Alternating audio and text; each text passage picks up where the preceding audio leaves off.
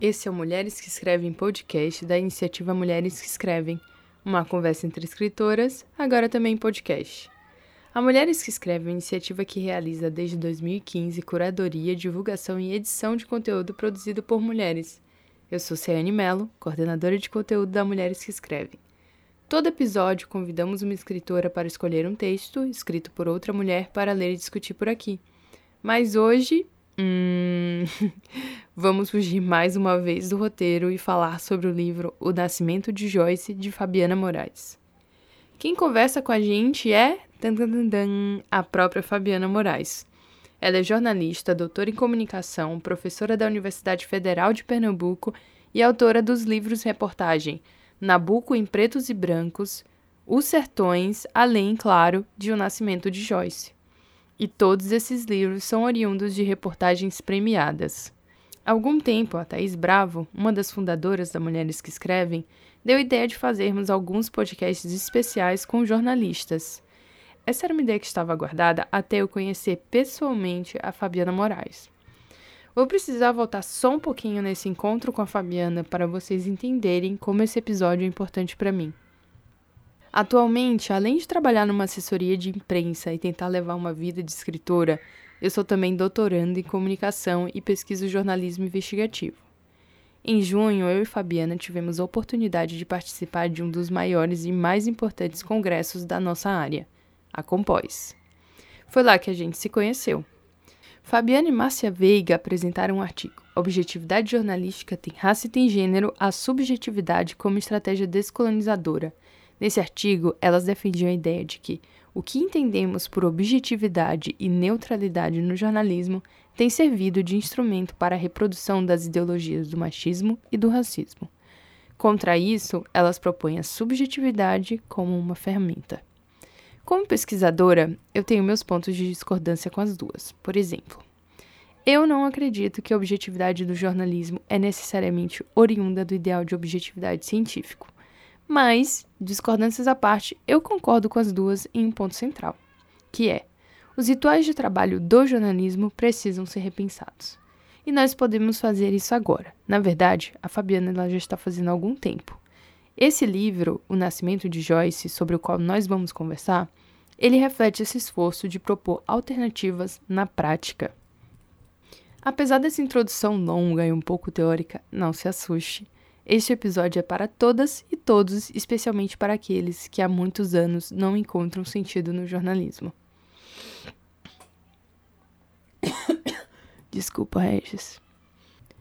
Essa foi Fabiana Moraes, jornalista e professora da UFPE, autora de O Nascimento de Joyce, Os Sertões, Nabucco em Pretos e Brancos, entre outros.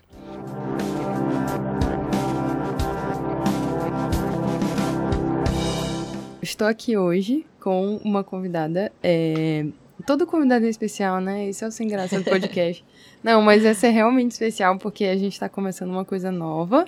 É... A gente, quem vai falar com a gente hoje é a Fabiana Moraes. E ela é jornalista e ela tem um livro, reportagem incrível que eu comentei no, no meu Instagram e tal, que é O Nascimento de Joyce. É, eu conheci a Fabiana, na verdade, num congresso e ela estava apresentando um trabalho super provocante que gerou vários debates. Então, né? É, a Fabiana é a pessoa perfeita realmente para estar tá aqui e eu espero que vocês gostem da conversa. A gente vai tentar é, não se perder falando coisas de jornalismo. Eu não sei se você sabe, mas eu também pesquiso jornalismo. Então, eu vou tentar não ter um discurso de tipo, ah, eu sei o que você está falando e vamos partir para frente. Então vamos, vamos tentar ser bem claras e falar sobre esse trabalho maravilhoso que a Fabiana tem feito e o que ela está propondo. É... Depois eu falo do, do comentário que me deixou chateada, mas enfim. É...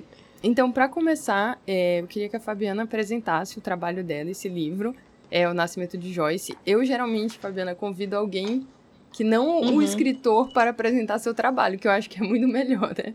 Mas dessa uhum. vez eu vou te botar nessa posição um pouco desconfortável. tá.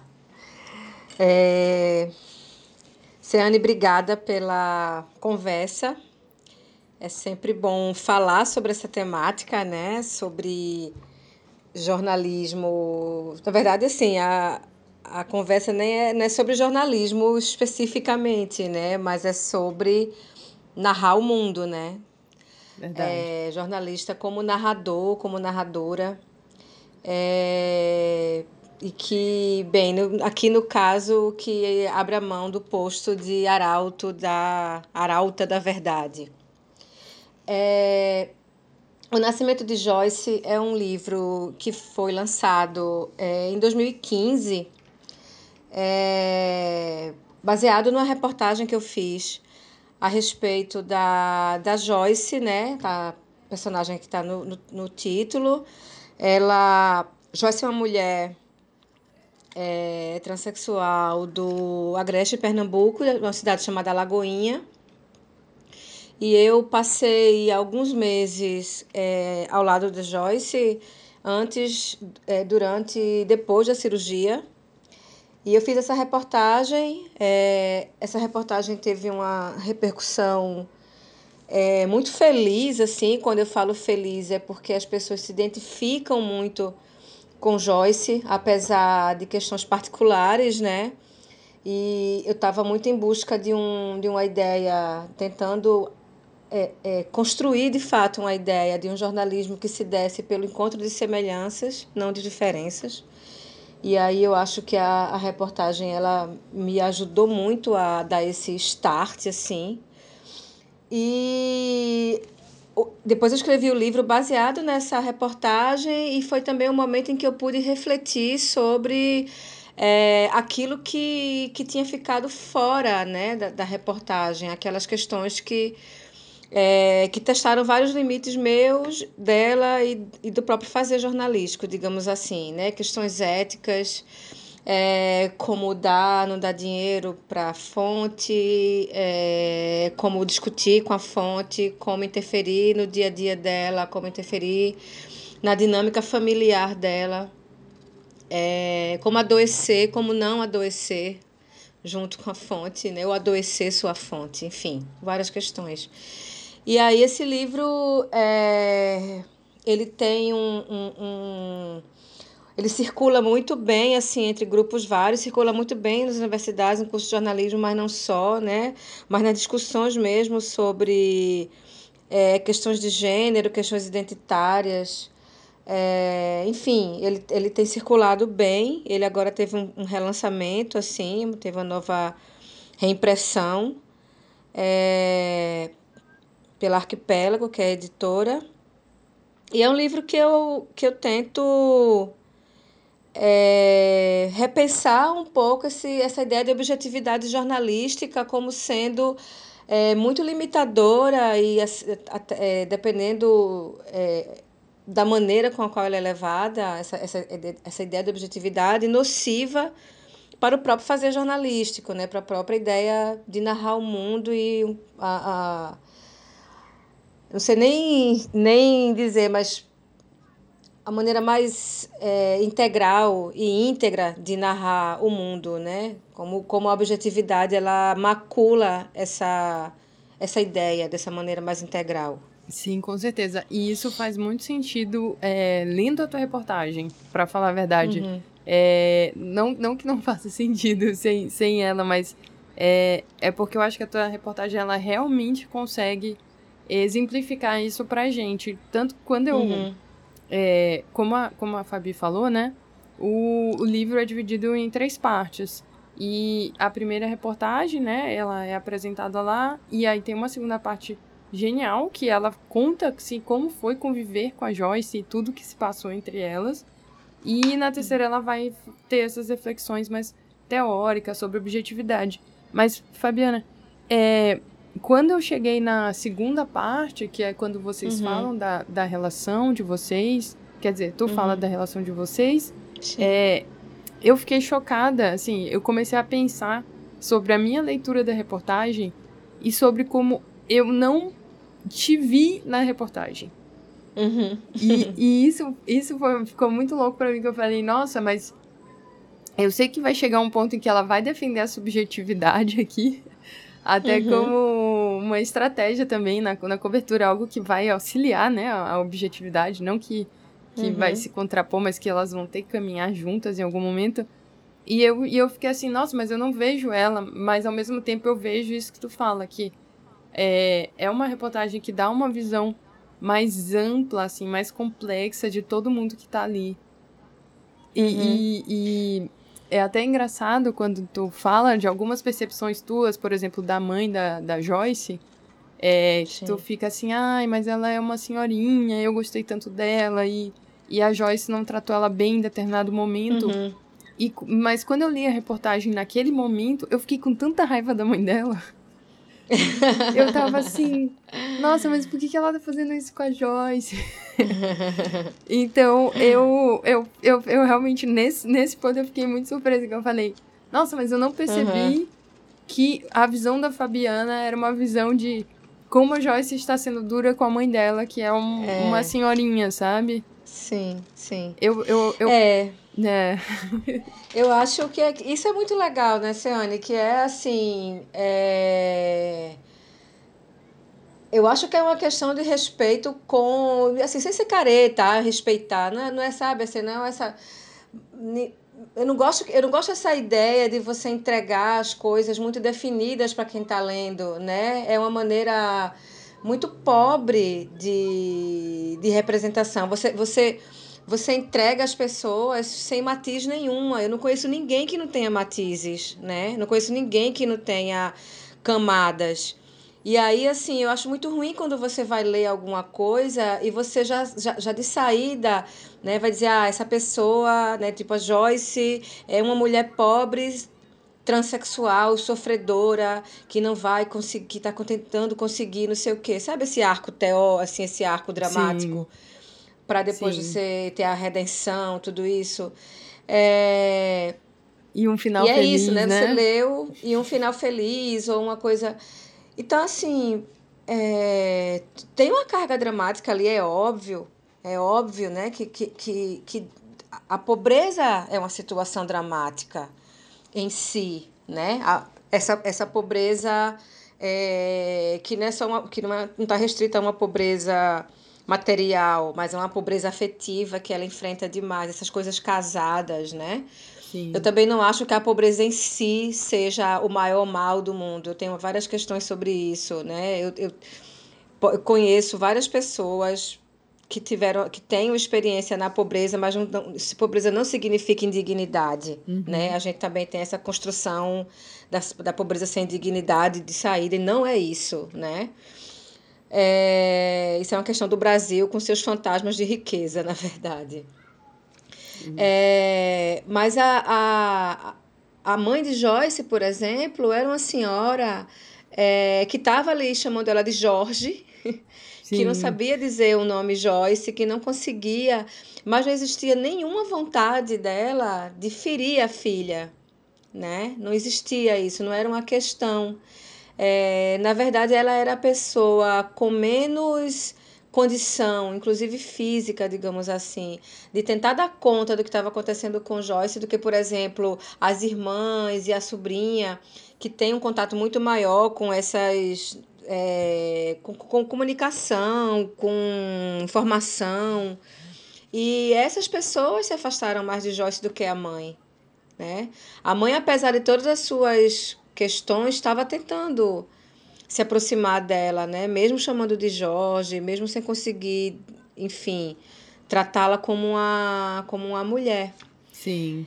É, então, assim, não dava ali para dizer, sabe, Joyce é mal, a mãe é mal, né? É, é, é tanta coisa. Cada um ali, valendo né? da sua forma, né? Isso, isso. Mas, mas assim, eu acho que o, o que talvez tenha dado para perceber de, de, da reportagem, assim, é, é, o sofrimento de vocês com, com aquele amigo da Joyce.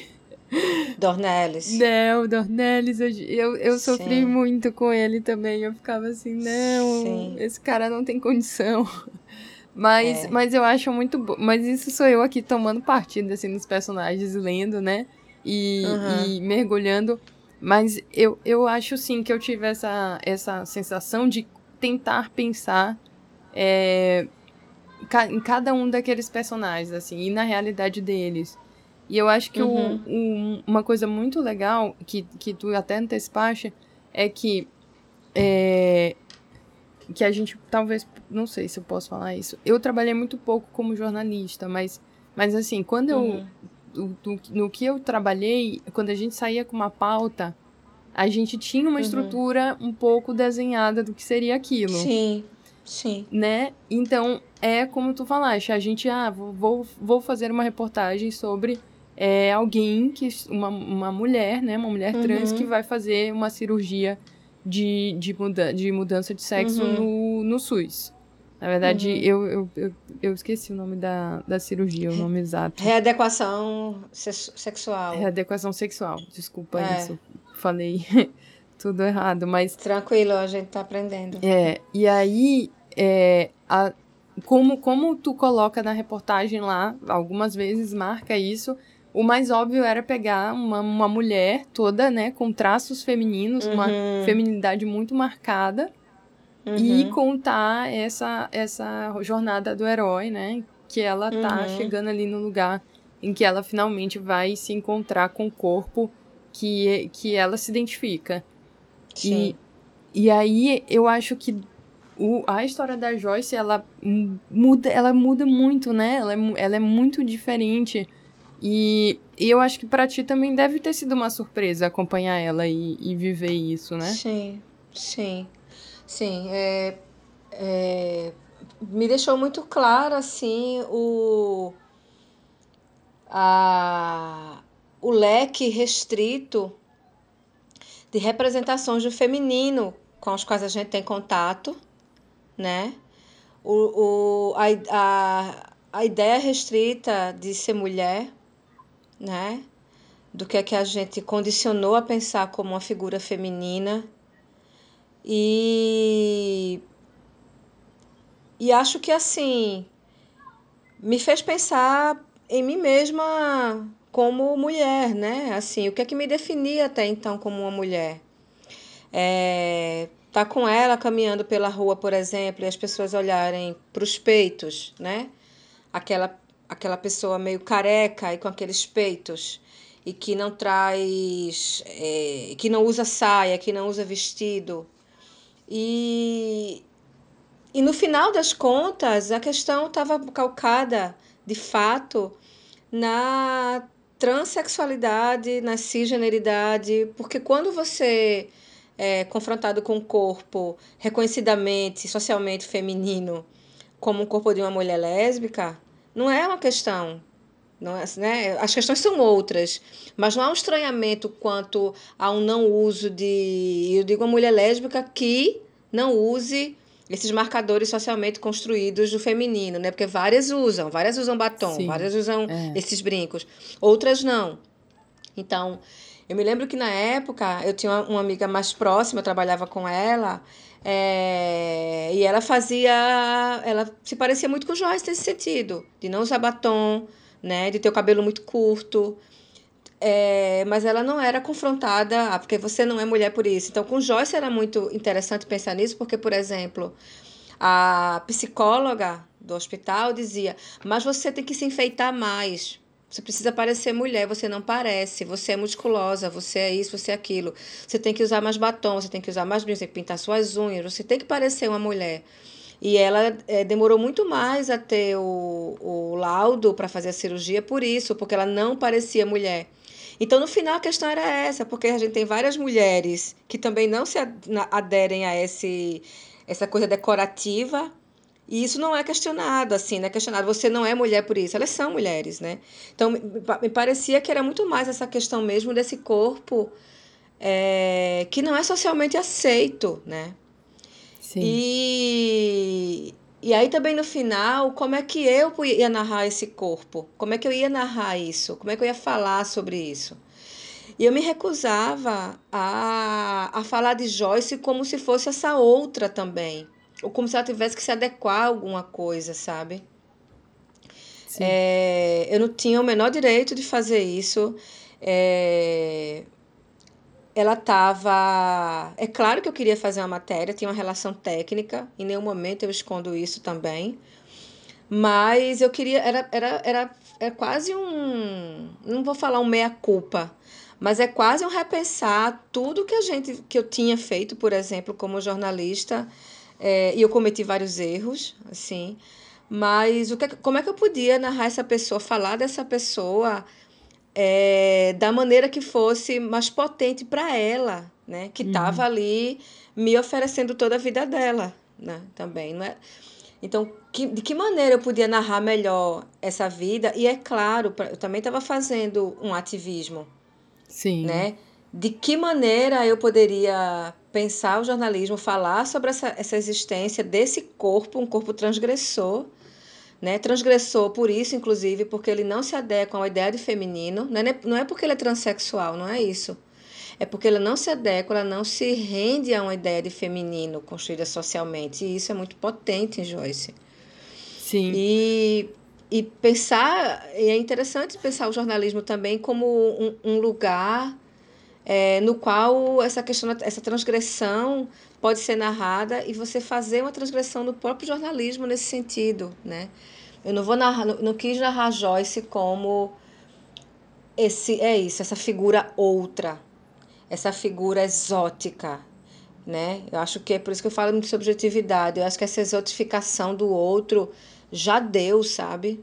Sim. Já deu, assim. Eu acho que, é, ainda mais te ouvindo falar, eu fiquei pensando que a sensação, na verdade, é que o que, que a reportagem traz é de como existem, assim, tantas particularidades e tantas nuances é, nesse. Não, tipo, não, não, não tem como a gente é, ter um entendimento genérico, assim, da, uhum. da, do, de gênero, de, de, de sexualidade. É tudo muito é muito particular, assim, até me, me parece. É, uhum. e,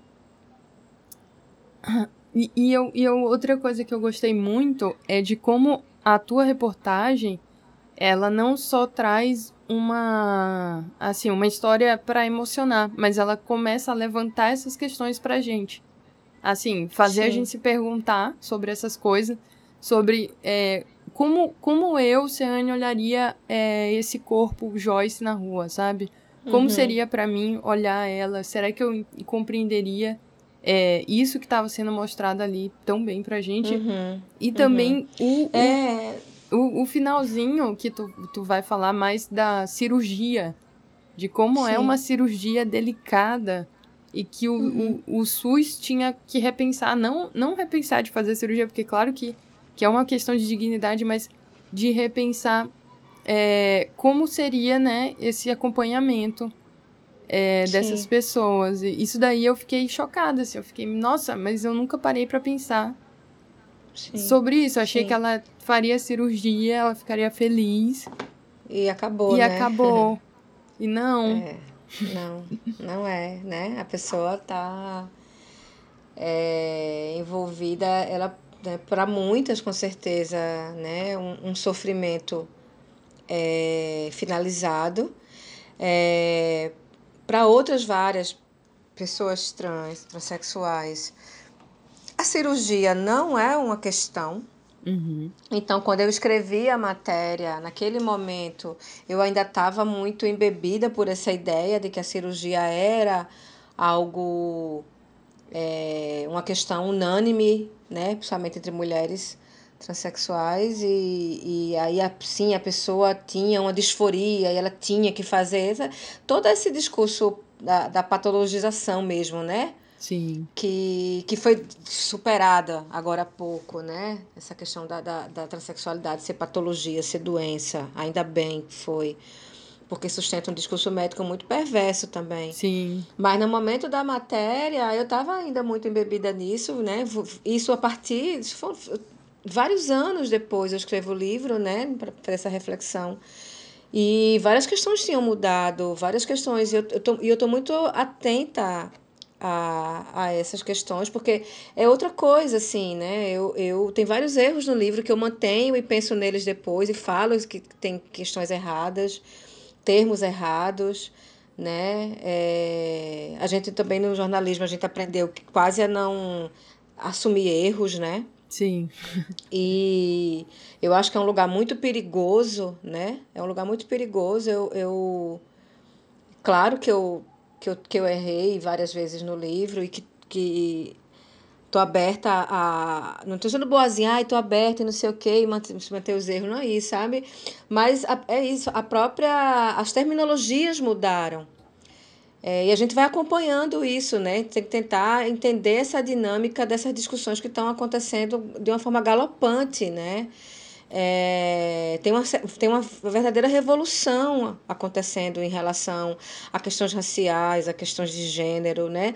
A despeito desse conservadorismo imenso, ou talvez inclusive por causa dele, é, a gente tem um, um, movimento também muito potente que é que está no nosso entorno. Ele não, é, ele não vem necessariamente do âmbito institucional lá do alto, digamos assim.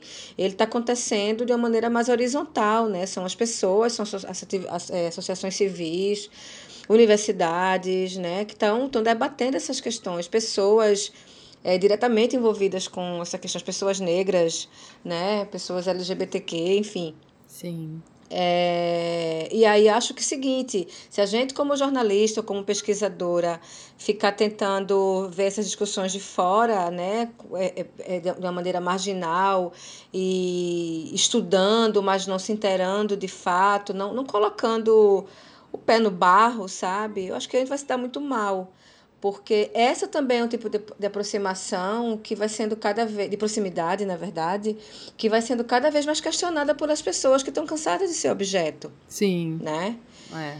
Então, eu acho que a gente tem que estabelecer uma relação mais honesta com nossos, com nossos interesses de pesquisa, com nossas questões, né? E essa, essa, essa ideia de objetividade, inclusive, te resvala nisso, que é, né? Eu pesquiso e você está aí fora e eu te olho, eu não me envolvo, eu não te, né? Eu é. não vou me é. contaminar com você. Isso tudo é, é uma construção que, na verdade, é uma construção de poder, né? Com certeza. É uma questão, uma questão hierárquica muito fodida, assim. É, e eu, eu ia falar isso. Isso é ainda mais perverso, assim. Não, não que haja uma, uma maldade no, no profissional, né? Que tá lá tentando realizar o trabalho uhum. dele. Mas é, eu, eu, pelo menos, concordo uhum. muito com uma autora que ela fala durante, durante muito tempo, né, essas estratégias dos jornalistas de, de ter esse distanciamento é uma forma deles prevenir, assim, de, ou dele conseguir trabalhar e produzir é, em tempo hábil, ou da forma como se espera, né? Sim. Mas isso reforça Sim. o quê? Reforça um discurso hegemônico.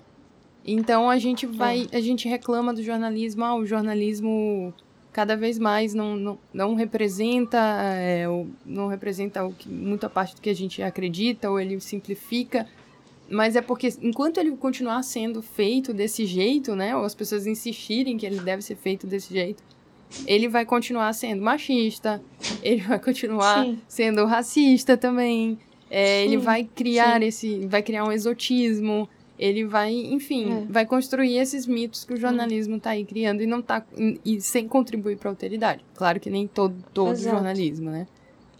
Uhum. Mas é ah. a, a nossa crise tão propagada, né? Eu entrei no jornal, quando eu entrei no jornal há mais de 20 anos, eu, eu trabalhei 20 anos na redação.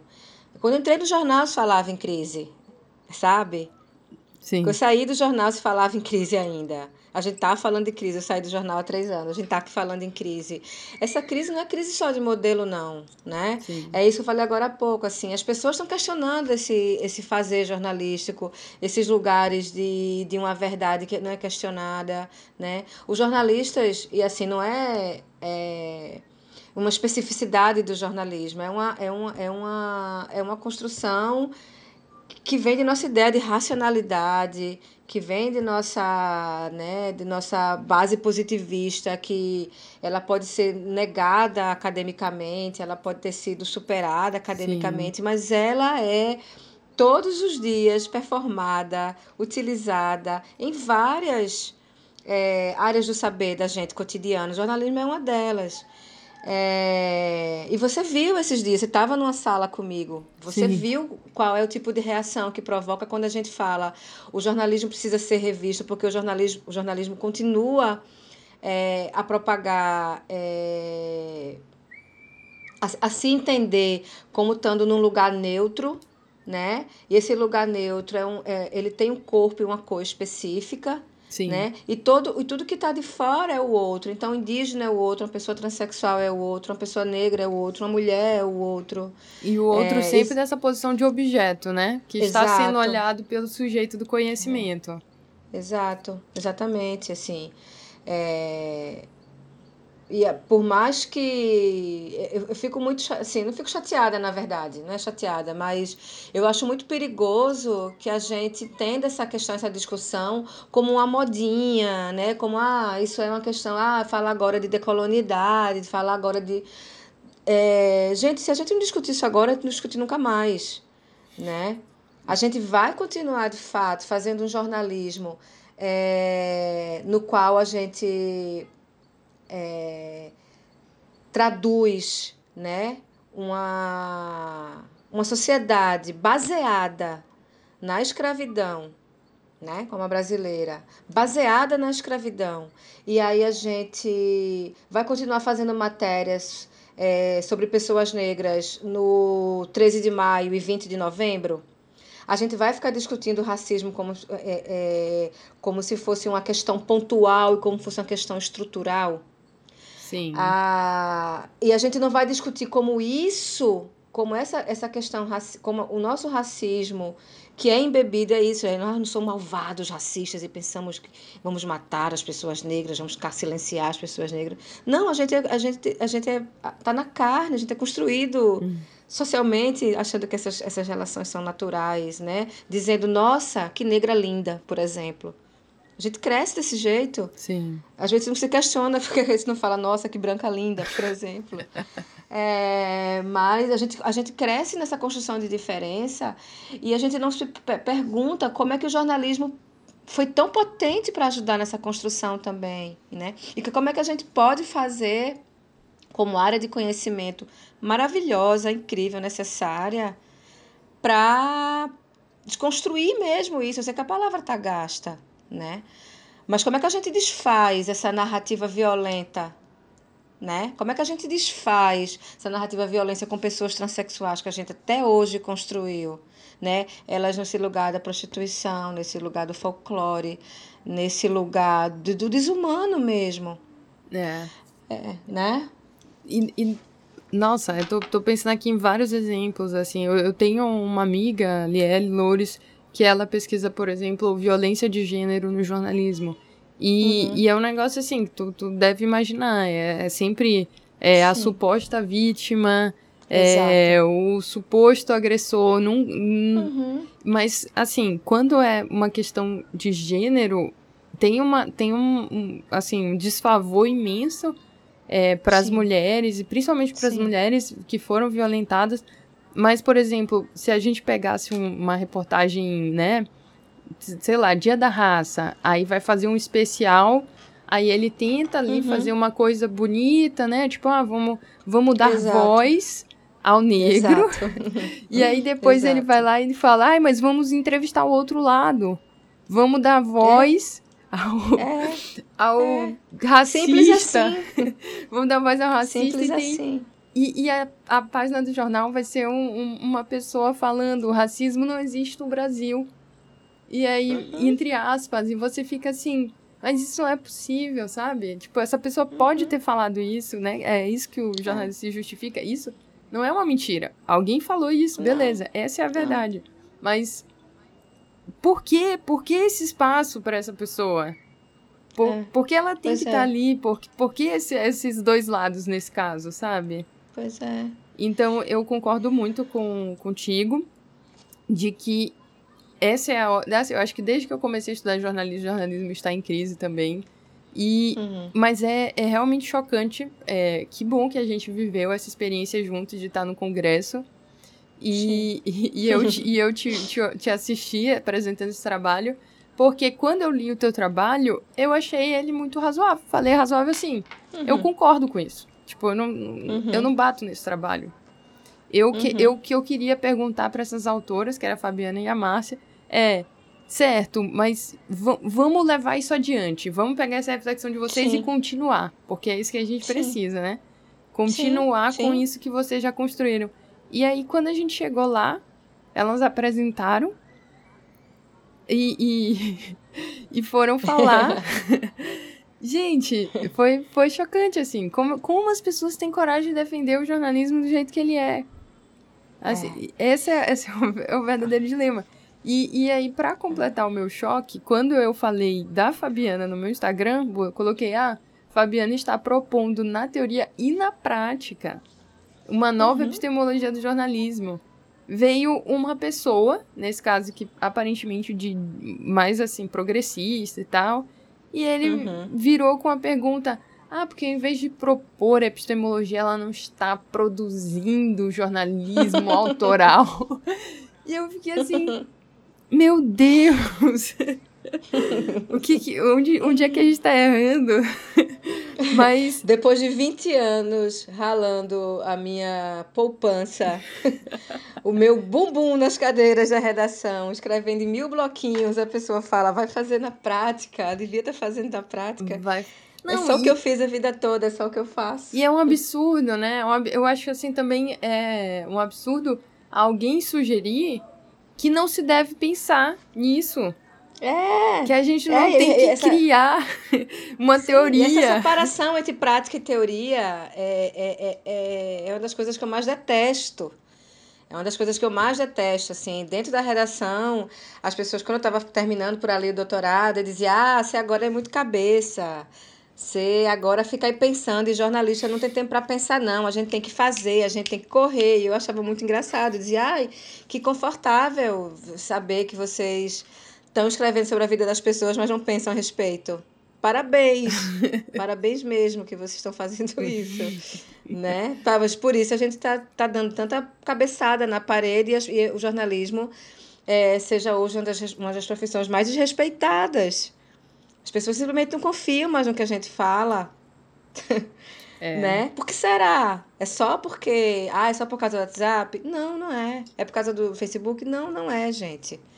É porque a gente, de fato, não, tá- não, não, não vem conseguindo dar conta de uma demanda social que está aí posta. Sim. Tá, tá, a- a- a- sabe? A caixa de Pandora foi aberta. E a gente ficou assim, ah, é porque a gente foi engolido pela internet, não sei o quê. Não, não é só isso, tá muito claro. E é isso, assim, quando a gente vai discutir isso, as pessoas dizem, mas a gente não tem que discutir o jornalismo porque o jornalismo tem que ser neutro, o jornalismo tem que ser objetivo, isso é uma balela, isso é uma, é uma forma ainda de manutenção do discurso de poder jornalístico Sim. né? Dele não pensar sobre si, não pensar sobre sua produção discursiva, né? Porque a gente, a gente não, neutralidade é algo que nunca existiu. A gente sabe disso, isso é uma questão velha dentro da academia, mas os jornalistas continuam na prática evocando isso. Né? Agora mesmo essa discussão do Intercept apareceu várias vezes. Vocês não estão fazendo jornalismo. Isso é ativismo. Isso é ativismo. Ué, Quando, quando o ativismo não pode ser um bom jornalismo? Né? Quando é que as empresas jornalísticas brasileiras foram isentas? Quando? Elas nunca foram isentas.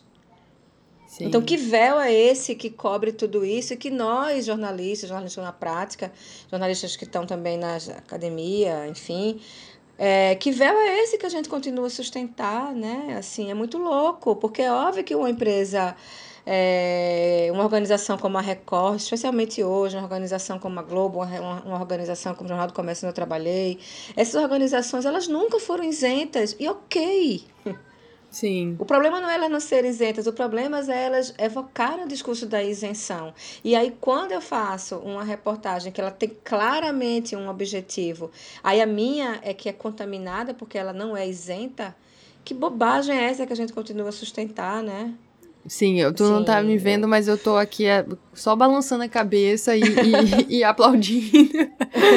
Porque eu concordo com absolutamente tudo. Eu acho que um, um engano. É, eu, eu costumava conversar com um amigo, assim, que não é da área do jornalismo, e toda vez que, toda vez que eu falava, né, eu lembro eu estudante aprendendo sobre jornalismo literário, por exemplo. E aí eu falava pra ele assim, deslumbrada, nossa, mas tem o jornalismo, é tão incrível, o jornalista, ele participa da produção, né? Todo, todo estudante de jornalista, sim, ou de jornalismo, sim. quer ser... Quer fazer jornalismo literário. É, quer ser o Tom Wolfe, o Hunter Thompson, é. né? Ficar loucão é. nas coberturas. É, é. E aí eu exato. falava isso pra ele, e ele exato. ficava assim... Nossa, ele ficava muito puto. Ele ficava assim, mas isso não é possível. Nossa, isso não é jornalismo. E assim, ele era um cara que estudou filosofia. Ele era assim, super de humana. É. Mas para ele uhum. era é a visão mesmo do, da ciência, né? Do, do da empiria. Você tava ali para relatar os fatos, uhum. não, não tá para interferir. Então eu acho que a, talvez até o público ainda tenha medo, assim, se a gente chega e fala, olha, nós estamos defendendo a subjetividade no jornalismo, ele, seja difícil de entender uhum. o que, que a gente está falando o que, que, a gente está querendo entender como subjetividade nesse sentido? Não é que a gente vai ter uhum. só reportagem em primeira pessoa daqui para frente. Não, não, de forma alguma. Na verdade, seria muito mais próximo do, do, no, no, no, no teu exercício, né? Seria um trabalho uhum. de, de, de deixar ali aberto caminhos para uma reflexão, que eles estão eles brotando ali de, de uma não tentativa de. É, Deixa eu ver o que. Me fugia a palavra, mas assim, de, de. De ter uma análise pronta, né? De, de colar um Exato. sentido ali. Um sentido Exato. único. Exato. É, eu acho que, Joyce, como tu falou no começo, né? Apesar de eu não aparecer, né? Eu apareço um pouco assim, eu digo, eu reportagem, eu repórter, equipe. É, quando eu falo que a gente consegue um carro para ela voltar para casa mas é, Joyce, apesar de, de não ter essa minha presença, digamos assim, não tem nenhum vocativo, não tem meu nome, não tem nada disso ali na, na, na primeira parte do livro, é, é uma reportagem que eu entendo como subjetiva. E eu estava querendo fazer um exercício bem objetivo, que era quase um diário dela, narrar ela. Ser uma narradora e pronto, sabe? Assim, sem ficar aparecendo, digamos assim. É, mas a, a, a questão é essa, né? É, que eu acho que é uma das bases do que eu quero pensar como uma prática subjetiva. É, por que não construir Joyce? Por que não trazer Joyce aqui?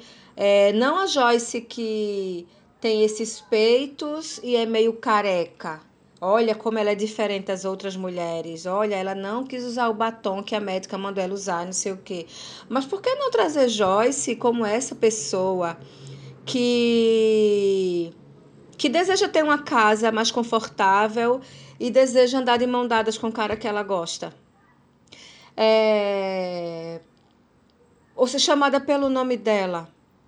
É. É, por conseguir fazer a feira dela semanal, sábados por que, por que, por que, por que não trazer isso? Sabe por quê, senhora? Eu fui percebendo. Uhum. E, e, pensando como jornalista, por que, que nós jornalistas não, jornalistas não fizemos isso? Por que, que nós pesquisadores não fazemos isso? Por que, que os antropólogos, os etnógrafos, durante tantos anos não fizeram isso?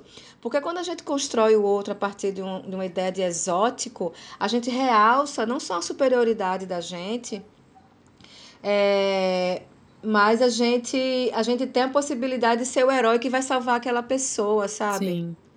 E aí então a gente não constrói, a gente não, a gente não sublinha nossas semelhanças, a gente sublinha as diferenças, porque essas diferenças é que vão possibilitar em algum momento que eu vá ali salvar aquela pessoa, que eu vá ali, né? Então, por exemplo, eu fui ali dar voz a Joyce. Sim. Eu fui ali dar voz aos sertanejos que estão morrendo de sede. Eu fui ali mostrar como vivem aquelas pessoas de uma área quilombola, não sei o quê. A gente, é, a gente é prem desses exemplos no jornalismo, né? Sim. Jornalistas que foram salvar e dar voz às pessoas. E é, e é, e é uma técnica que, que se dá justamente pela construção das diferenças. Eu, eu, assim, eu realmente não me interesso por ela atualmente, sabe? Sim. Porque ela pode ser muito perversa. É, não, eu, Bem... eu acho que é, tu, tu falou que tem problemas e erros teus ali no, no livro, mas eu confesso que eu tô completamente do teu lado. Tava lendo assim, falando, nossa, Fabiana. eu, eu, na verdade, fiquei encantada, assim. Eu, eu, eu até acho bom que tu consiga ver, né, esses pontos que tu, tu acha que tem que melhorar ou uhum. que foram uhum. erros, mas eu, eu, por exemplo, nem, nem consigo ver, porque para mim foi muito inédito, por exemplo, tu falar sobre a relação com a Joyce. É, eu, eu lembro de uma outra reportagem que, que eu li recentemente, que, que fez sucesso no BuzzFeed, do Fofão da Augusta, uhum, que era uhum, sobre o uhum. Ricardo. E foi, pra, pra te falar a verdade, foi uma reportagem que me incomodou muito. Porque uhum. eu fiquei me perguntando assim, por que, que ele fez essa, essa reportagem? E, e assim, com, como tá ele agora? Como, como é essa relação? Eles continuam se falando? Porque uhum. é, você se aproximar de uma pessoa com, assim, tão carente, né, afetivamente, e, e numa situação tão delicada, como, como é essa aproximação? Então, eu achei tão Sim. honesto, assim, no teu relato, tu, tu contar pra gente isso, tu falar, assim, que foi penoso, que foi difícil, que era Sim. que tinha que parar para pensar nessa relação. É, eu eu achei incrível. Que ela falou que eu tava roubando ela. Sim. Por exemplo, né? Você está me roubando, isso aqui. Agora, em relação ao a, o fofão da Augusta, é, eu acho que ele, ele faleceu ano passado, sim, né? Sim, o, o, né? Ele faleceu. É. E, e eu não sei se, se depois da reportagem houve outro encontro, eles se reencontraram. Assim, até eu acho que é uma questão interessante saber se como é que para ele foi o boom dessa reportagem, né? Também, como é que isso afetou ele, porque afeta muito, né? O, o essa, essa pessoa que, que a pessoa virou, ele virou uma celebridade maior ainda do que ele era, né? A Joyce, eu me lembro que Joyce assim dias depois da reportagem, as pessoas me. Até hoje, na verdade, as pessoas dizem assim: como é que tá Joyce? E Joyce? Como é que ela tá? E Joyce mora num. vive num, num contexto menos urbano, então Sim. é um pouco mais difícil encontrá-la, enfim, ela não vem tanto aqui. É, a gente está sem se falar um bom tempo, eu e ela. É, e para mim isso é importante agora, né? Para mim é importante que seja assim agora, porque eu não, eu não posso esconder que é uma relação penosa também, né? Sim. Existe uma, uma carência enorme e é óbvio que essa carência vai se concentrar naquela pessoa que também está pedindo aquela atenção naquele momento. Então, é uma coisa que eu começo até o segundo capítulo falando isso, né? Já que ela achava que eu podia estar. Tá é, ficando com algum dinheiro dela, me beneficiando financeiramente dela, né? Eu não queria que ela achasse isso nunca, porque isso é um, enfim, isso é um é exatamente o contrário de tudo que foi, tem, né? É, disse ela, então vamos, vamos dar um tempo dessa relação, porque você não vai se sentir desse jeito. E eu também não vou me sentir aqui tão é, tão triste, assim. Eu fiquei muito, fiquei muito mal, né? Eu fiquei muito Sim. mal.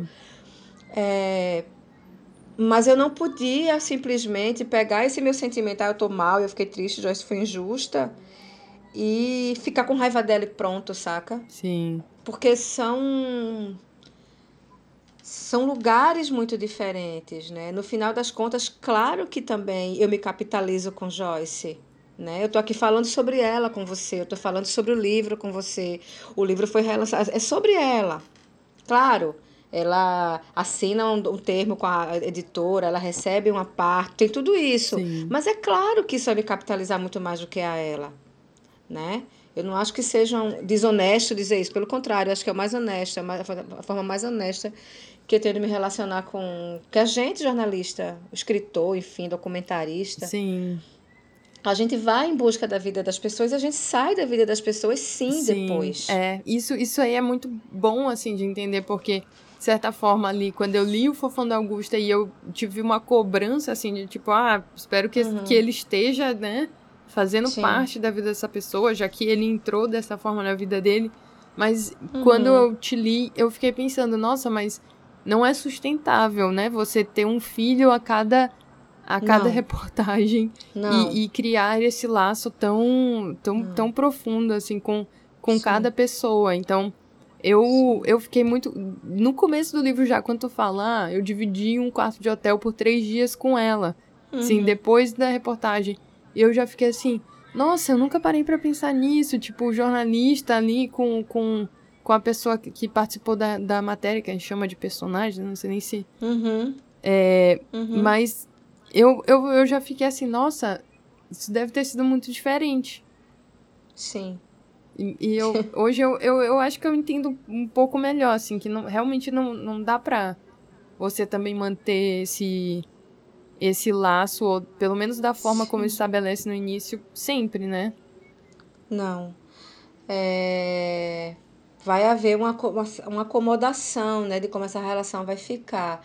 É óbvio, assim, que é, eu não quero que ela, eu, assim, eu não quero sumir da vida dela, nem quero que ela suma da minha uhum. vida. Eu não quero, eu não quero que vários personagens é, né, a, para além do, para além dos personagens, personagens vão, mas essas essas pessoas estão ali, né? Sim.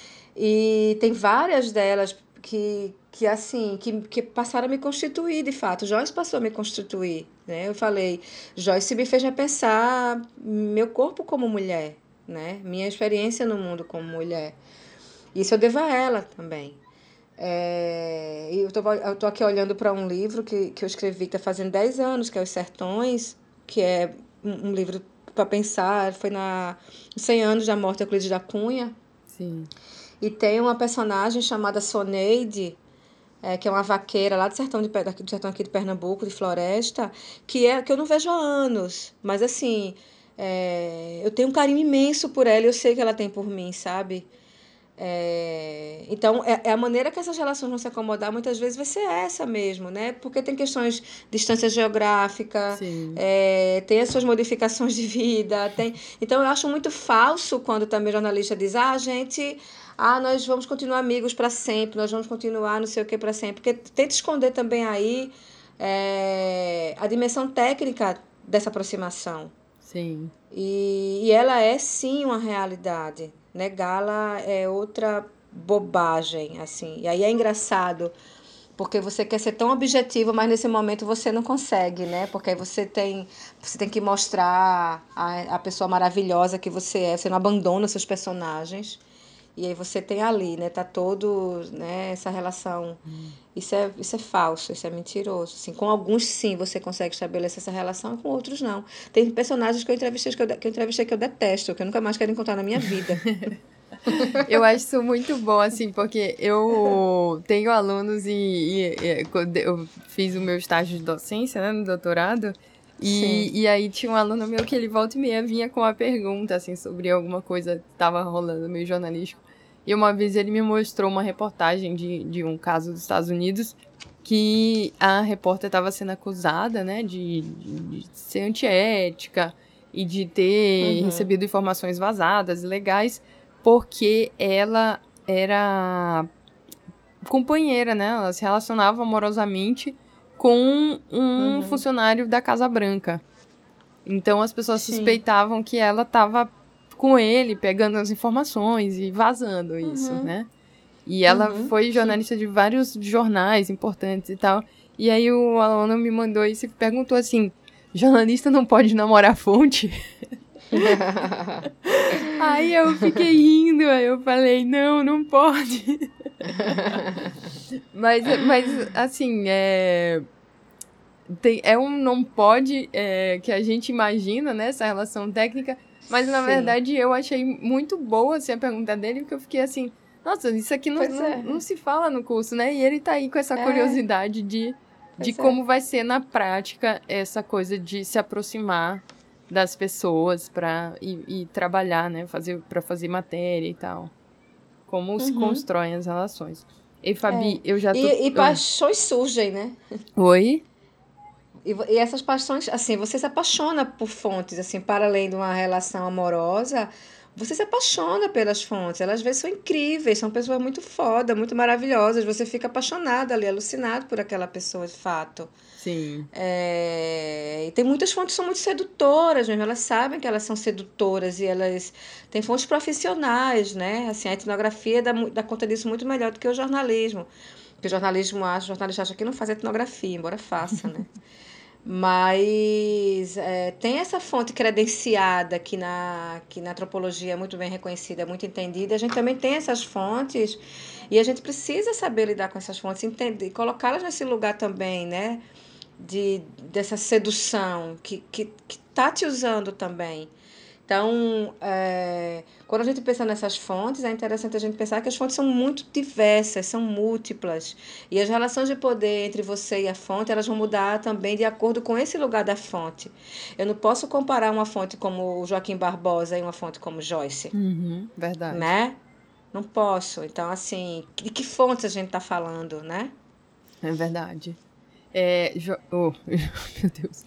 Fabiana, eu. Oi eu já tô tomando muito teu tempo, que eu prometi que ia ser um pouco mais rápido, mas eu fiquei curiosa agora com, com uma outra coisa, assim, é, a, pra quem não sabe, Fabiana já ganhou vários prêmios ESSO, é, alguns regionais, alguns de, de reportagem, é, enfim, e, e eu tenho, assim, tu, nessa, nessa nossa conversa, tu falou de, dessa importância do, do, do jornalista, né, para uhum. fazer algo pelo social.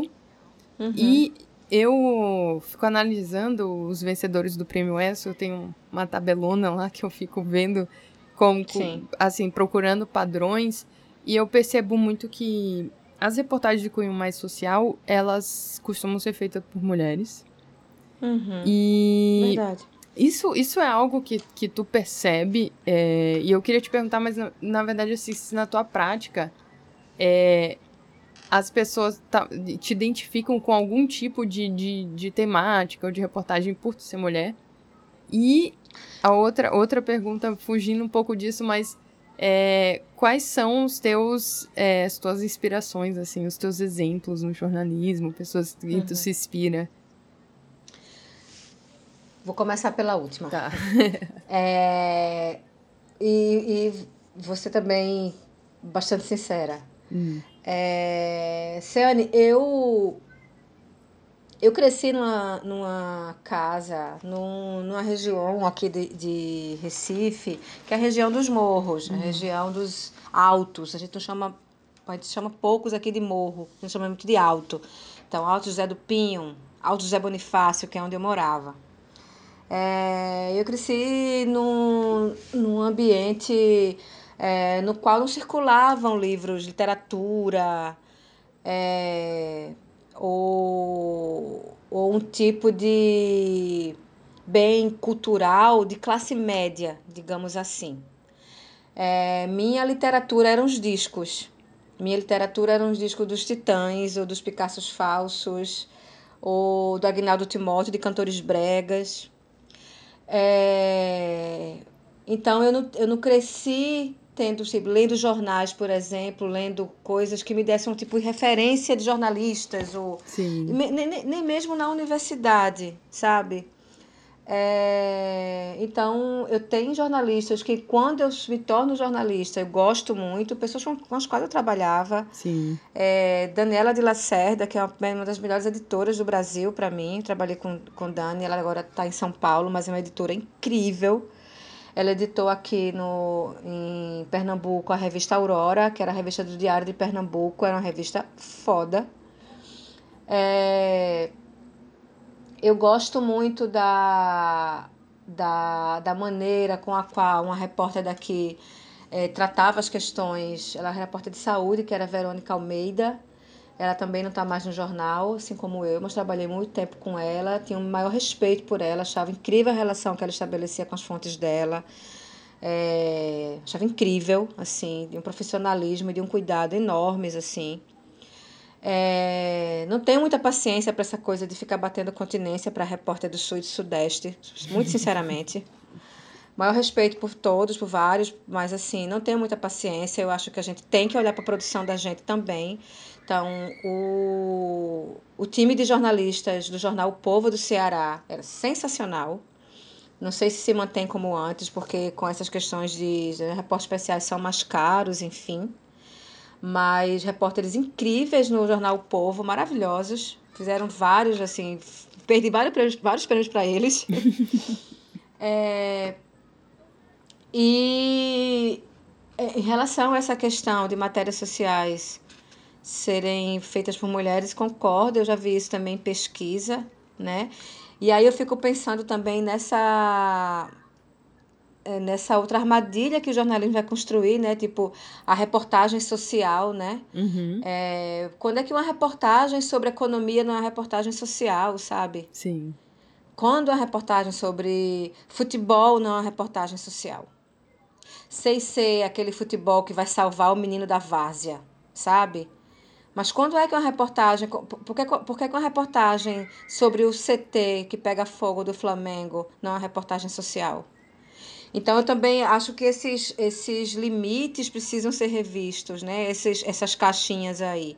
Então, quando eu estava no JC, eu trabalhei nos últimos anos lá no Caderno de Cultura. E foi no Caderno de Cultura que eu comecei a fazer reportagens que tinha muita situação de pobreza. Então, por exemplo, uma delas, é, que ganhou o, o ESSO regional na época, em 2007, chama Vida Mambembe. E a Vida Mambembe era sobre circos de periferia de Recife. Então, eu fui visitar vários circos de periferia e fiz uma série sobre esses artistas e as artistas desses circos, que são circos muito pobres, né? Que tem, por exemplo, muitas presidiários trabalhando. É... E aí eu me lembro que foi um incômodo na época, tá? Aquilo ali no, no caderno de cultura, porque o caderno de cultura é o lugar da gente dar matéria de teatro, das peças globais que vem no final de semana. Imagina. Das peças, sabe? Então, como é que aquilo estava no caderno de cultura? Mas, ué, eu não estou falando sobre circo? Tem que ser o circo do Marcos Frota para ser o caderno de cultura?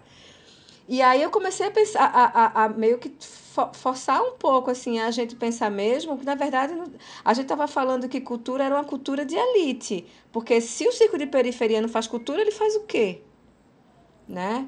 É. Então, é, eu acho que eu acho que tem de fundo aí algumas questões, por exemplo, a reportagem social, e aí as mulheres vão fazer, e os caras vão fazer o jornalismo de dados, vão fazer o jornalismo econômico e político. político e tem, tem hierarquia nessas reportagens, tem, uma, tem hierarquia nisso aí também. Tem. Então, assim, eu me recuso a ser assim, ah, eu fa faço reportagem é, a social, pura e simples, sabe? Assim, uhum. eu estou fazendo reportagem sobre política, eu estou falando de política. Política, Joyce é política. Joyce é uma reportagem sobre política, né?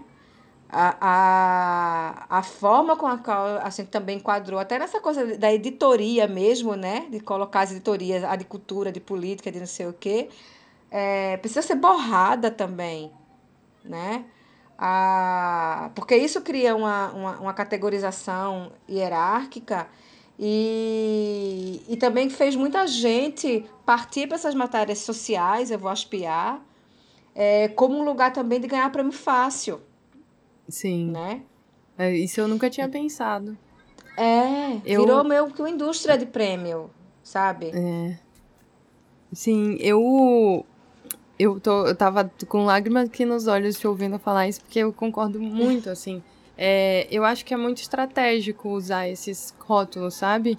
E, e dividir, porque é realmente você tentar minimizar o, até o, o, impacto daquilo, né? Exatamente. Então, eu, eu que, que pesquiso muito jornalismo investigativo, é, eu vou ler os, os, livros, né, aqui, que quando os teóricos vão falar de jornalismo investigativo, eles falam de escândalo de corrupção. E uhum. aí, toda vez que eu tava em sala de aula e os alunos me vinham me falar assim: Ah, professora, mas aí você tá falando aí de, de, de política, mas a agência pública tem uma reportagem sobre a Amazônia. É, uhum. assim, assim, assado. E eu falei: Não, não, não, mas, mas não é isso. e uhum. aí eu percebia que, que tinha um problema ali, que o, o que eu tava estudando e o que eu via as pessoas falando não, não era jornalismo investigativo assim como todo. Não era um negócio assim, ah, investigou, é investigativo. Não. Era bem restrito, uhum. assim. Era um tipo. Era um Exato. político, em geral, que, Exato. que tava sendo feito ali nas feito grandes redações. É. só, só o cara lá já no topo da carreira dele. Que, é, inclusive, dá, dá exatamente. pra sabe, decorar os nomes. Assim, se você ficar é. coisando, você vai, vai aprendendo é. o nome das pessoas, porque eles se é. repetem. Então, é. Eu, eu tenho uma, uma, uma teoria agora que eu, eu digo que eu só chamo de jornalismo investigativo é o jornalismo que desafia o poder. É, Sim. Porque nem, nem todo jornalismo de política ele, ele é um, um, ele tá mudando algo, ele tá falando sobre algo que não podia ser dito. Então eu gosto de, de, usar isso e, e, e, funciona muito bem pro que tu faz, assim. Sim. Né? A gente é não... que o jornalismo investigativo fez o Brasil nos últimos anos, né, Ciane? Assim, fez coisas incríveis, sem dúvida nenhuma. Esse jornalismo investigativo, esse tipo que você está falando aí, uhum. desse, né, dessas mesmas pessoas. Mas nos últimos anos, o que, é, o que é que parte desse dito jornalismo investigativo fez? Ele é, sublinhou o total status quo ele sublinhou práticas nefastas é, da política institucional, né, da política partidária, né, em nome de, é, claro, e vestido com a capa da objetividade. Sim, e do e serviço. Que, em, que buraco a, em que buraco a gente está? Exato. É. Em que buraco a gente está agora? Esse buraco que a gente está agora é, com, com uma, uma democracia é, que está usando essa patilha de baila, bailarina, né, em cima do gelo, é, grande parte disso aí é um, um, é, uma, é uma conta que chega depois dessa imprensa é, que se dizia não isenta, que se né, que estava só investigando e colocando os fatos na Sim. rua. Mas a gente sabe muito bem, né, como é que a coisa aconteceu. E aí eu acho interessante quando vem, por exemplo, várias entidades, inclusive a Abrage, é, pensando na Abrage, FENAGE, todas essas associações, né, é, com, levantando, levantando esses dados sobre é, violência contra jornalistas. É, como, como a gente, como categoria, ajudou isso a acontecer, né? Sim. Como é que a gente chamou tanto tempo atos criminosos e polêmicos, né? É verdade. A gente. É, ah, essa pessoa é polêmica apenas. Essa, e a gente foi inflando um balão de ódio também. Né? A gente, junto com o STF, junto com. Enfim, junto com essas instituições é. todas. Então, assim. É por isso que eu falo assim: se a gente não se repensar agora, eu não sei quando é que vai ser, sabe? É, eu acho que a gente então pode deixar essa tarefa aí para todo mundo ah. Inclusive pra gente, pra gente ah. realmente se, se repensar. Eu já, eu já tô super inspirada pelo, pelo trabalho da, da Fabiana. É, inclusive, eu vou deixar o link aqui para quem quiser ler o artigo dela e da Márcia Veiga. E aí vocês Sim. podem, então, né, se, se interessarem também, podem continuar lendo e leiam o Nascimento de Joyce, porque é realmente incrível. Eu, eu, eu até tô empolgada para ler mais livro reportagem, sabia? De verdade. eu vou mandar eu, os sertões pra tu. Oi? Eu vou te mandar os sertões. Vou... Ah, que linda. Eu li a versão digital do, do Nascimento de Joyce e, e eu tenho que falar que a capa é linda. É, é, é da Paola Manica. Nossa, até no digital ficou bonito, porque na, na capa, no, físico, né, tem um recorte uhum. e tal, mas no, até no digital eles conseguiram dar um efeitozinho para ficar parecendo o, o recorte, então Sim. ficou bem bonito. E, ah, eu só queria comentar que tu tinha falado que a tua referência era música, é, não, uhum. não era jornalismo. Eu, eu, eu super me identifico com isso, assim. Eu, eu, ainda acho que eu sou uma, uma leitora ruim de, de, de, de jornalismo. De jornal. É, eu acho que eu sou. Eu, é, eu acabo indo muito mais por, por outros caminhos também. Eu acho legal quando as pessoas uhum. trazem isso, assim, porque é, é. é uma quebra de expectativa, né? As pessoas ficam esperando Sim. muito que a gente saiba tudo, ou Uhum. Ou leia, tem, sei lá, tenha determinadas leituras. Então, uhum. é bom a gente mostrar como o, o, a inspiração vem de, de lugares muito é, diversos. Então, total, Ciane. Eu, eu, eu, de vez em quando, é, de vez em quando eu, eu sou colocada no, na conta do jornalismo literário, né? Tu deve imaginar. Super. E aí eu falo muito assim, ó, eu gosto de pensar, é, se é pra gente colocar aí um rótulo, uma coisa, eu gosto de pensar muito que eu, que eu, que eu tô produzindo a partir de interface, sabe? Assim, é, o, o, um jornalismo que tem a ver com cinema, com as coisas do cinema, com as coisas da publicidade. Eu consumo muito publicidade, eu consumo muito cinema. Eu, consumo, eu leio também bastante mas eu escuto muito música. música é uma coisa importantíssima na minha vida. É, e, e essas coisas todas, sabe, elas se atravessam na hora que eu estou escrevendo, né? É, e se, se, se eu posso dizer uma coisa que o jornalismo me inspira, e eu vou ser até meio malvada agora, é, eu às vezes escrevo contra o jornalismo que eu cresci lendo. Sim. Sabe?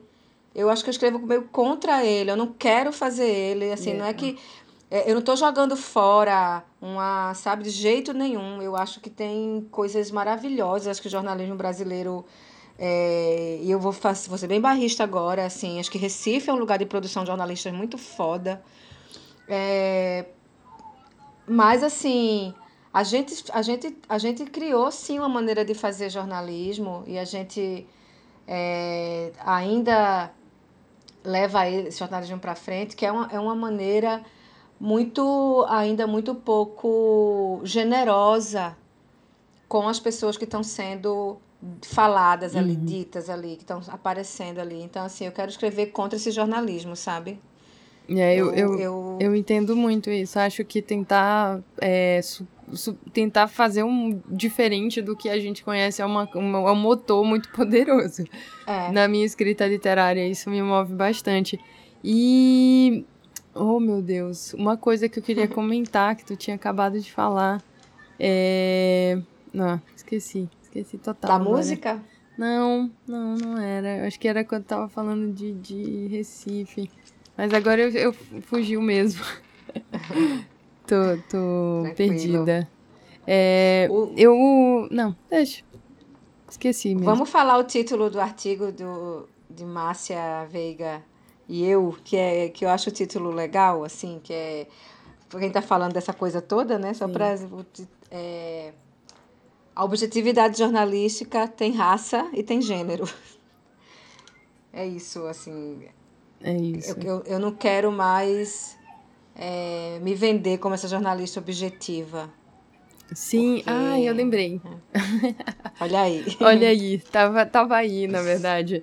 É, eu fiquei pensando, agora nessa tua última fala, quando eu tava falando disso, de, de tentar esse, esse outro jornalismo, é, que eu acho que, assim, os jornalistas que estão na prática, eles, eles percebem as falhas dessa objetividade, como uhum. ela é uhum. instrumentalizada, né? Eu acho uhum. que o, o, a questão é, é esse medo de se lançar na, na incerteza. Porque Sim. fazer trabalhos como que tu faz é, é abraçar a incerteza, né? Se Sim. jogar e, e ir atrás. Então, às vezes, eu acho que isso é um, dá muito medo. Sim. Porque na pesquisa eu, eu, a gente sente isso também, né? Eu, eu pelo menos sinto. De, de onde, onde eu vai parar, onde eu, onde eu chego. Então, é. às vezes estar aberto tem. É. Tra, traz esse medo. É, até porque as rotinas profissionais e no ambiente desse de precarização são são punks, né? Então você tem questões de horário, você é sobrecarregado. Não é fácil também a, né? Falando de quem trabalha em redação, Sim. quem trabalha com assessorias, né? Com essas demandas. Não é fácil mesmo, não. Agora, ao mesmo tempo, é, é, a gente não pode cometer o pecado da autocensura, sabe, Ciane? Eu, ve eu vejo muito acontecendo essa autocensura às vezes. Ah, não vou fazer tal coisa porque isso nem passa, ou não vou fazer.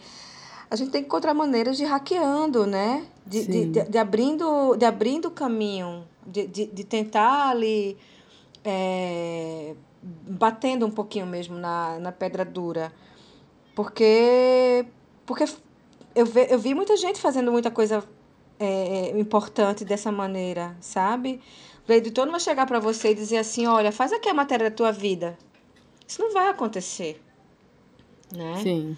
E é, é, é preciso que você realmente, quando eu falo hackear, é, é bem isso mesmo, sabe? Quando você entende como funciona uma lógica editorial, como você entende como funciona a, a empresa, muitas vezes, jornalística, é, e do que, do que essas empresas gostam, por exemplo, de prêmio, é, você, você consegue muitas vezes traçar estratégias que, que, que abrem oportunidades de você fazer é, reportagens mais íntegras, sabe? Sim. Eu, eu vi isso, não tô falando isso por uma experiência própria somente, não. Eu tô pensando Sim. em várias pessoas que eu vi fazendo isso, colegas de redação, sabe? Sim. Claro, eu falo, eu tô falando isso na redação que, que eu trabalhei há três anos atrás. As coisas mudaram de lá para cá também, estão mudando o tempo todo. Mas eu também confesso que eu vi muita autocensura.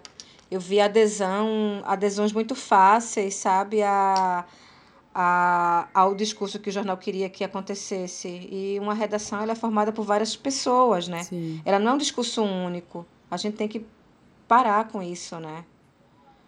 É. Achar que, enfim. Eu já tô pensando aqui, já tô viajando, pensando como que a gente faz pra, pra que... Hackear o É, sistema. pra hackear. Vamos... Eu depois te conto. Ai, a gente precisa disso urgente. depois te conto algumas estratégias. Bom, Fabiana, é, vamos ficar por aqui dessa, ne- nessa conversa. É, eu queria te agradecer muito por, por, por, Ah, por, por ter participado, foi incrível. É, eu espero que todo mundo tenha gostado tanto quanto eu, que fiquei aqui concordando com o tempo todo. É, e eu espero que tenha dado para entender, mas se vocês ficarem com alguma dúvida, pode me mandar. Eu tento responder aí o que, que, que- pode ter ficado em- muito em aberto para vocês. Mas eu acho que a Fabiana falou muito bem sobre o que hoje é essa objetividade no jornalismo e falou sobre isso que ela está propondo. E não só ela, né? Assim, o- a academia é bem crítica já há um tempo, mas o- carece de, de propostas e carece de, de mostrar esse, essa proposta, né? Então, o meu, meu convite para Fabiana tá de pé, mas não é imediato, né? É algo que a gente vai construir, que é vamos pegar essa proposta e, e continuar, né? E pensar e daqui para frente. Que, que- Vamos pensar onde é que está Ruanda no mapa. Na... Nesse jo- Por que, que Ah, o jornalismo não conseguiu dizer pra gente onde é que está Ruanda é no que mapa, tá? por exemplo? né? Se não fosse o jornalismo, a gente ainda não, nem saberia o que é Ruanda. Exato, exatamente. Então vamos pensar nele, né? É. Ele pode fazer por, por esses lugares, essas pessoas que, que a gente teima em, deix, em deixar silenciada. A gente silencia, não é que elas que não tenham voz, a gente é que termina silenciando. Sim. É bem diferente, né? É. Essa é uma piada. Obrigada, Ceane, também. É só explicar que essa é uma piada interna aqui da, das, das congressistas. Não, eu que Mas já agradeço. já ela vai ser mais pública. já já. Já, já. É, A gente vai começar hackeando a academia. Sim. É, então tá, Fabiana, muito obrigada. E boa noite. Obrigada também, Ceane. Tá. Beijo pra você e beijo pra vocês todos Be- e todas. Beijo. Tchau, Beijão. tchau. Tchau. Fica aí que eu só vou parar a gravação. Deixa eu te dar tchau Tá direito.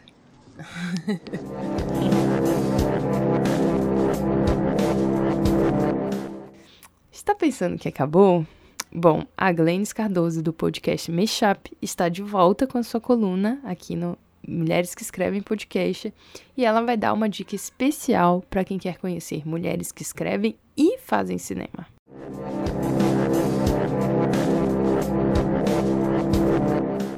Olá, eu sou a Glennis e essa é a minha coluna aqui no Mulheres que Escrevem, em que eu falo sobre alguma coisa que eu estou pensando nos últimos tempos e compartilho também algumas eh, indicações de filmes, principalmente filmes feitos por mulheres.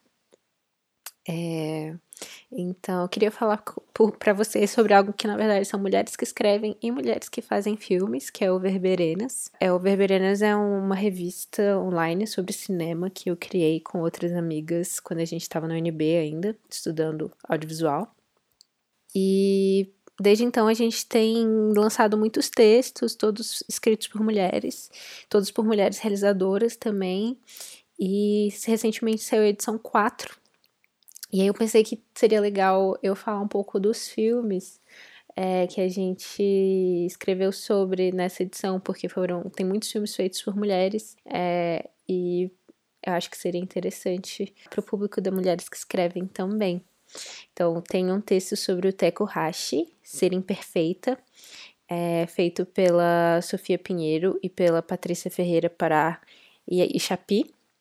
As duas é, fizeram esse filme juntas e escreveram esse texto juntas também sobre como foi essa experiência de, de fazer um filme em conjunto com uma diretora branca, uma diretora indígena.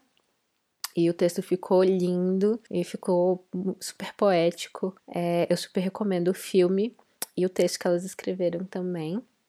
É, também teve um texto sobre Mala, Mala Junta, acho que é assim que pronuncia, não falo muito bem espanhol, é da Cláudia Huayquimilha, que é uma diretora mapuche do Chile, ela também é indígena, e é um, é um filme de, de formação, é um filme sobre, sobre a questão indígena, é um filme sobre muitas coisas.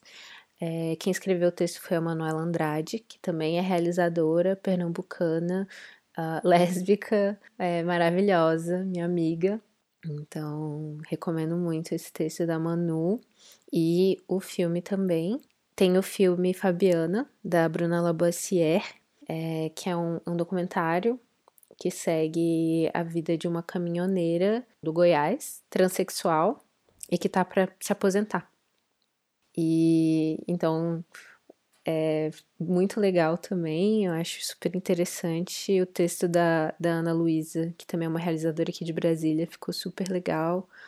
É, e o último texto que tem nessa edição até agora, que ainda vamos, vamos lançar mais, é meu. É um, é um texto super pessoal em que eu falei sobre filmes de comida.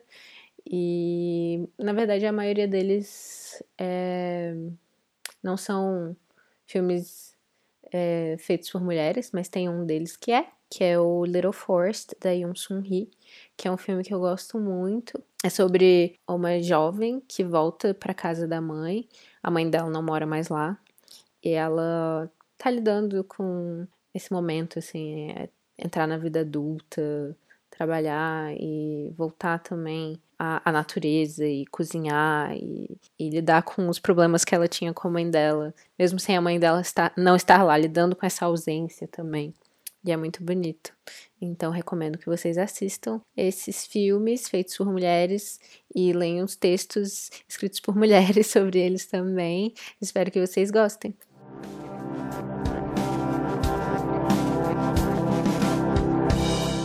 Esse foi mais um episódio do Mulheres que Escrevem Podcast. Nosso podcast é quinzenal, mas tem sido cada vez mais difícil manter a pontualidade. Espero que vocês me perdoem, não me abandonem e, muito importante, mandem sugestões pelo Facebook, Twitter, Instagram, cujos links também estão disponíveis na descrição desse episódio. Mulheres que Escrevem Podcast é um programa distribuído pelo Arquivos Secretos Radio Station. Esse programa foi produzido por Ciane Mello e Glennis Cardoso e a edição é de Regis Regi, meu amor. Até a próxima!